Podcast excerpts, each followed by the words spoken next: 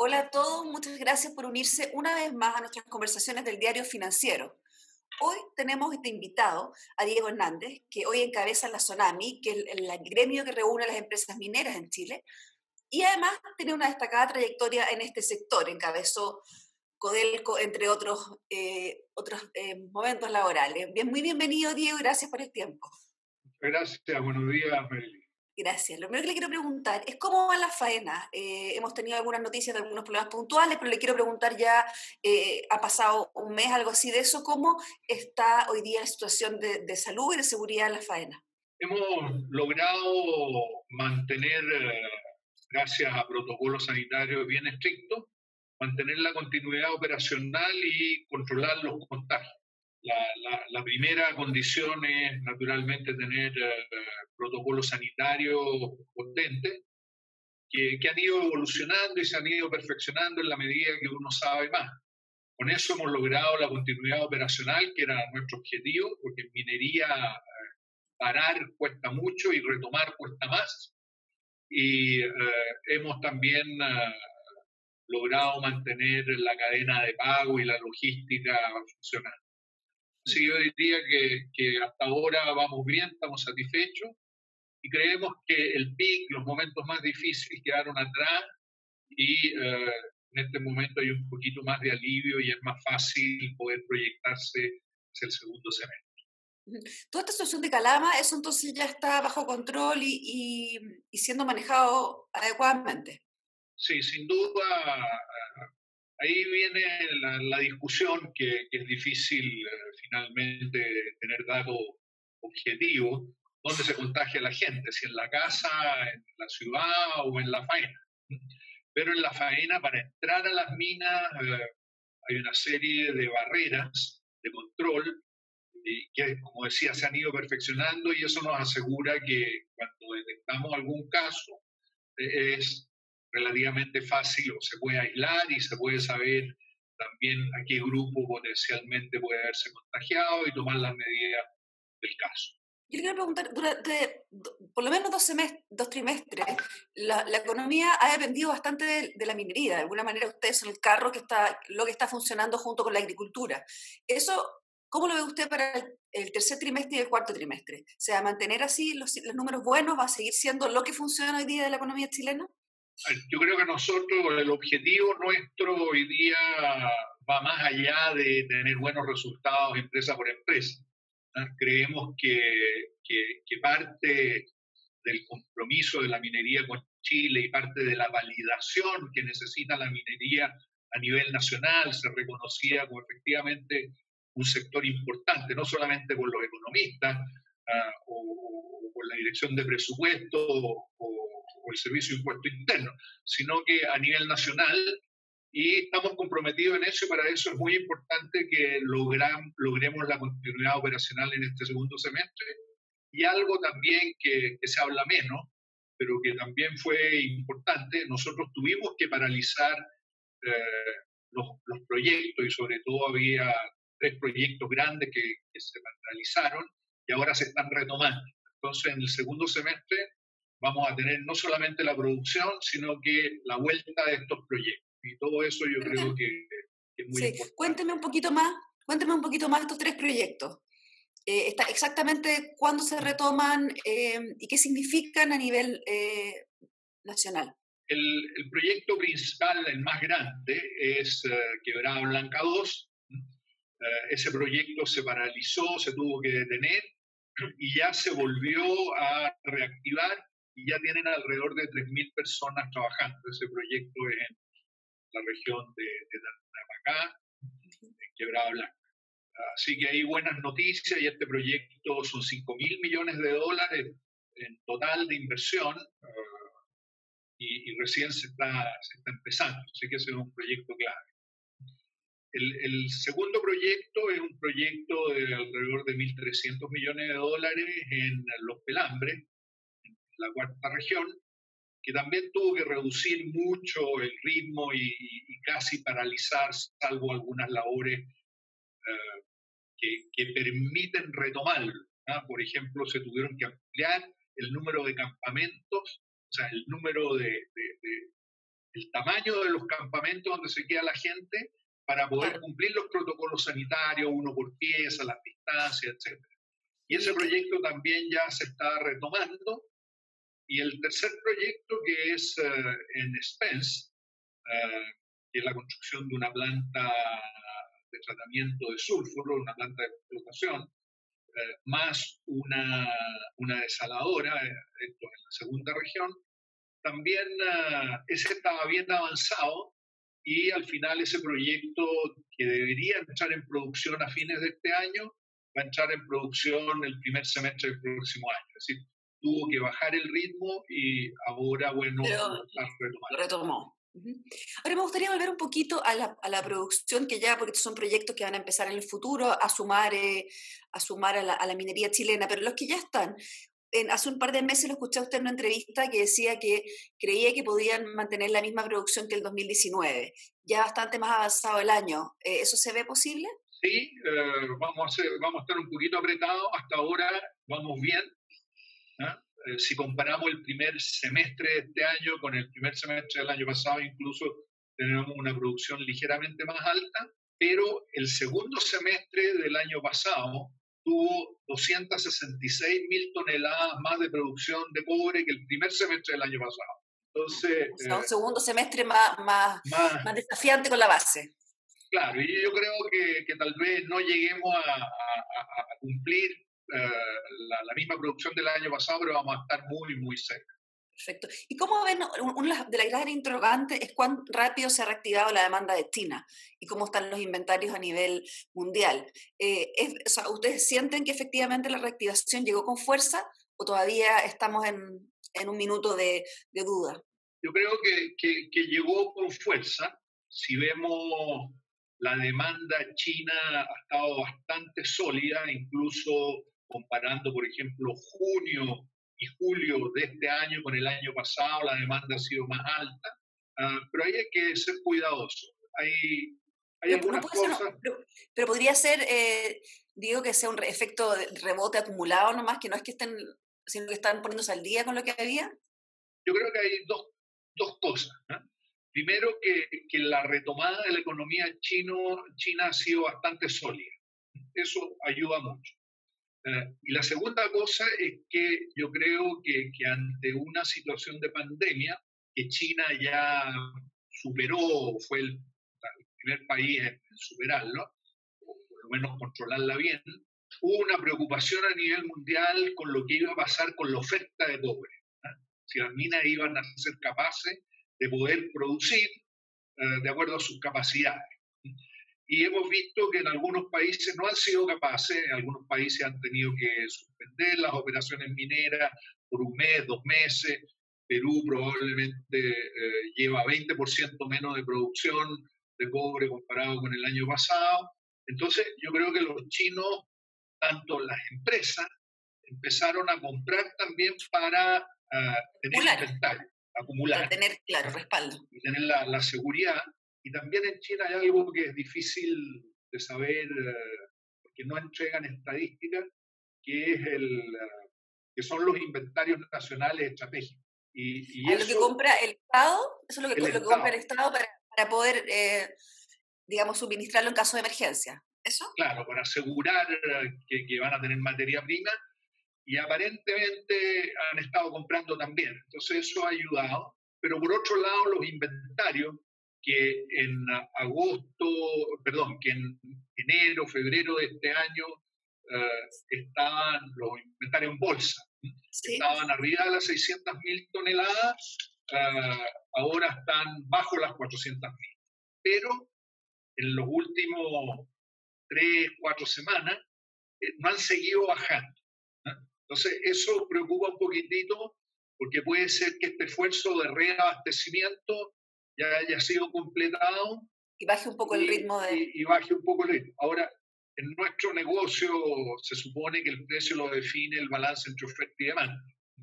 Pero cuando la oferta y la demanda están equilibradas, que es lo que ha sucedido en los últimos años, el precio finalmente lo define las expectativas económicas y no necesariamente relacionadas con el cobre, sino que las expectativas económicas eh, globales. Y eh, los especuladores, que hay mucha especulación en, como se sabe, en monedas, en petróleo, etcétera, también en cobre. Ahora, el cobre no es el principal commodity especulante donde se especula, pero sí eh, de repente entran los fondos y de repente salen. Y los fondos habían salido. Y ahora, eh, con este tema de que eventualmente podía disminuir la oferta, que, y, y, particularmente en el caso del cobre, que Chile no iba a ser capaz de mantener la continuidad operacional, hubo muchas noticias en los últimos par de meses que, que, podrá, Chile podría parar. Entonces, eh, eso eh, hizo con que los fondos de inversión en especulación de cobre entraron otra vez. Y eso, eso es buena noticia porque eso nos ayuda a, a un precio más alto en, en, el corto plazo. Así que hay una mezcla de cosas. Nosotros creemos que ojalá que se mantengan los precios Sí, conversemos un poco de los precios. Conversemos un poco de los precios y, lo que ustedes están viendo para el resto del año. Hemos tenido buenas noticias hasta ahora, ha ido consistentemente al alza. ¿Cómo ve el, los, próximos trimestres y, de cara a 2021? los uh, había anunciado un precio para el año 2020 de 2.45, ese era el, penúltimo precio. Y ahora ah, volvió en, principios de, agosto, a reactualizar y lo, subió a 2.62 como precio promedio para este año, eh, comparado con 2.85 para el 2021. Nosotros creemos que sí, que 2.62 es perfectamente alcanzable porque el precio hoy día está a 2.89 y el precio acumulado del año es 2.58. Entonces 2.62 debería ser un precio alcanzable y tal vez pueda ser un poco más alto que eso considerando que el precio hoy día está a 2.89. Entonces ese precio de 2.62 es un escenario donde eventualmente el precio baje y que efectivamente China haya completado su reabastecimiento estratégico. Así que yo creo que, que deberíamos entrar más arriba de eso. ¿Y 2021 le, le, le cuadran los, los, dos, los, perdón, los 285? Sí, sí, porque eh, la demanda de cobre eh, va a bajar, bajó este año y el próximo también la expectativa es que baje en relación a lo que teníamos, lo que pensábamos hace ocho meses atrás o antes de la pandemia. Uh, y en el fondo todo se ha atrasado, pero también se ha atrasado, se han atrasado los proyectos. ¿ah? Entonces, la oferta y la demanda debería estar más equilibrada.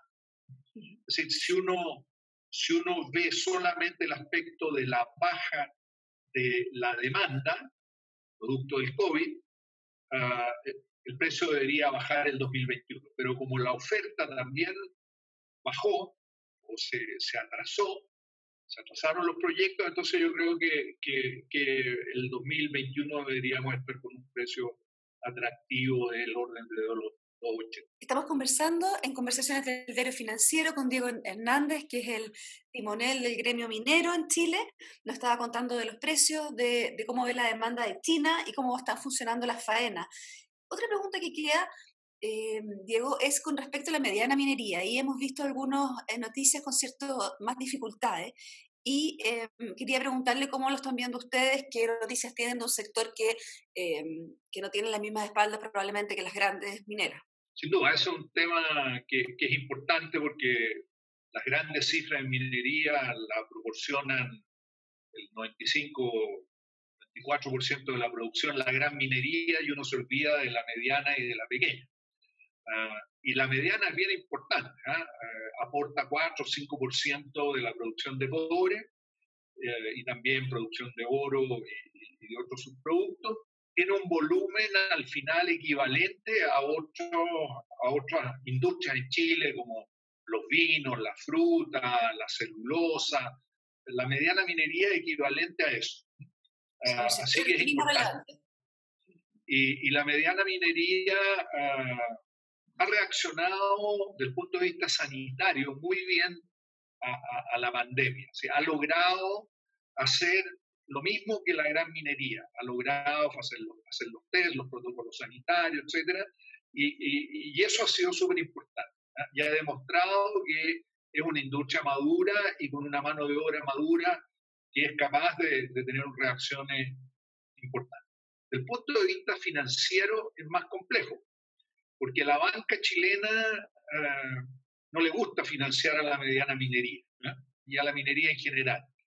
Eh, tiene un poco de reticencia, porque no entiende el negocio, que es un negocio de largo plazo, Ahora, eh, Diego, esta mediana minería no puede acceder entonces a los beneficios FOGAPE porque es demasiado grande y es demasiado chica para, poder buscar financiamiento afuera en las grandes ligas. Ese es el, el, sándwich atrapado de quedan, ¿no? Claro, justamente, no tienen acceso al FOGAPE de, no sé, 26 empresas que nosotros eh, vimos, eh, solamente tres calificaban por el volumen de ventas eh, tener acceso al FOGAPE y yo creo que ninguna ha tenido acceso al FOGAPE en la práctica final. Entonces, ese, ese es un tema que, que es complejo. Es complejo y que ha colocado a la mediana minería en una situación difícil y un poco se tienen que rascar con sus propias uñas y, no hay mucho apoyo. Sí ha habido mucho apoyo por parte de la autoridad con un tema que también es un tema bien importante, que es el tema de los planes de cierre. Los planes de cierre, todas las minas, de mediana minería hacia arriba, tienen que tener un plan de cierre y tienen que garantizar ese plan de cierre con documento financiero. ¿Se ha flexibilizado un poco? ¿Se ha flexibilizado en este tiempo ese, ese requisito? Entonces, ahí estábamos atrapados porque el único mecanismo que funcionaba para poder dar esta garantía era las boletas de garantía. Y, y, de repente te exigían, para darte la boleta de garantía, el banco te exigía depositar la misma cantidad de plata en el mismo banco a una tasa de interés más baja que la que que, finalmente la que te estaban cobrando. O sea, era, era situaciones bien complejas y eso hacía con que muchas empresas de mediana minería agotaban su capacidad de crédito solamente con las garantías para el plan de cierre.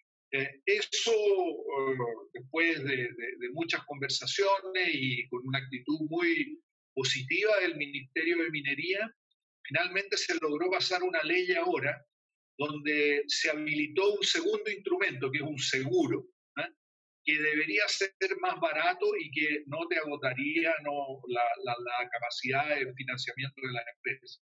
Eso ya fue aprobado, salió el reglamento y ahora vamos a ver cómo, cómo va a funcionar.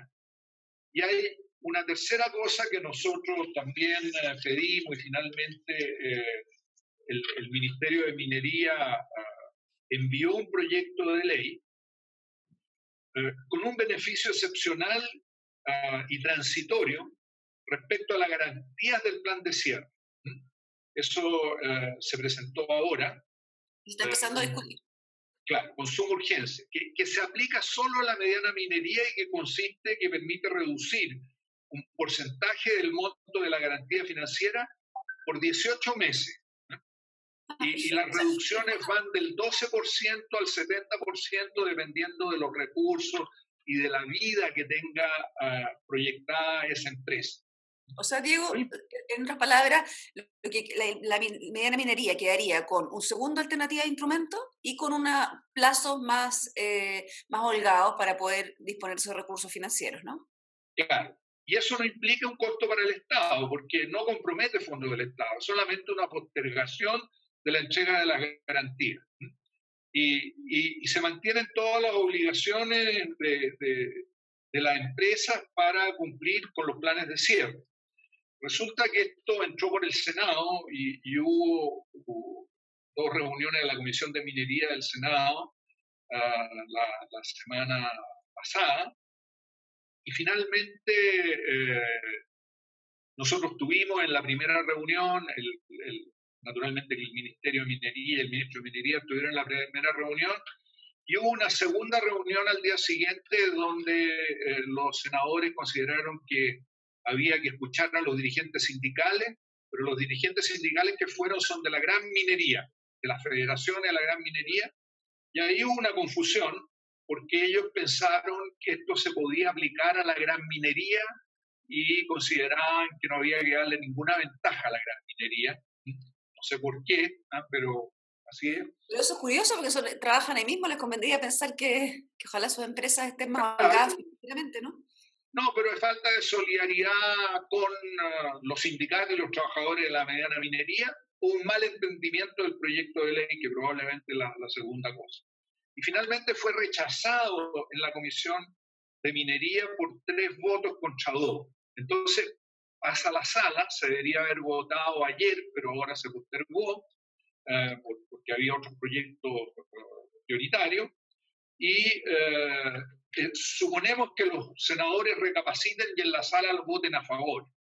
Porque esto, como explicaba yo, es un sector que le cuesta financiarse, que ha hecho un esfuerzo enorme y que se ha mantenido, ha mantenido la continuidad operacional, no darle esto es difícil de entender.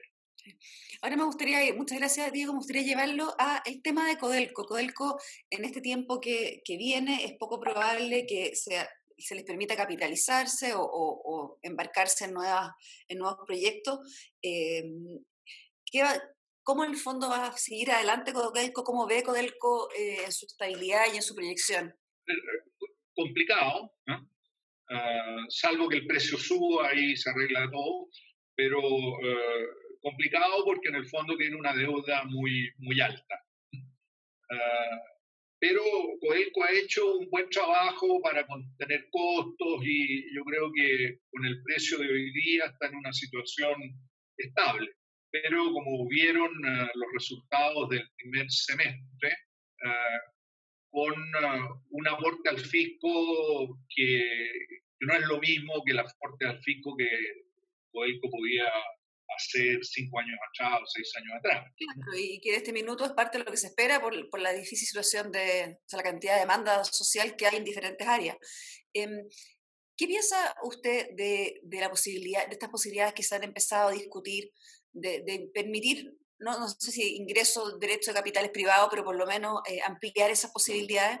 Yo aquí voy a dar una opinión personal, ¿no? uh, porque es difícil dar una opinión como, como gremio en estas cosas que son de mucha controversia.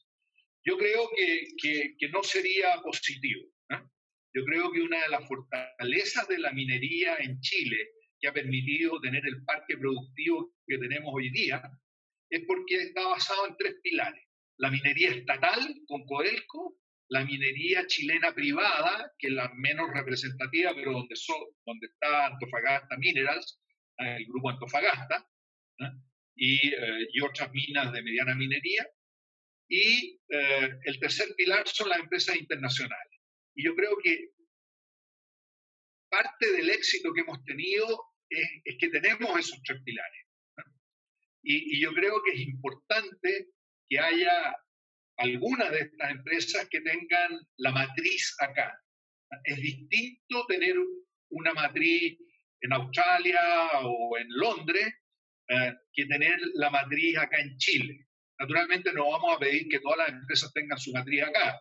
Chile, pero algunas, claro.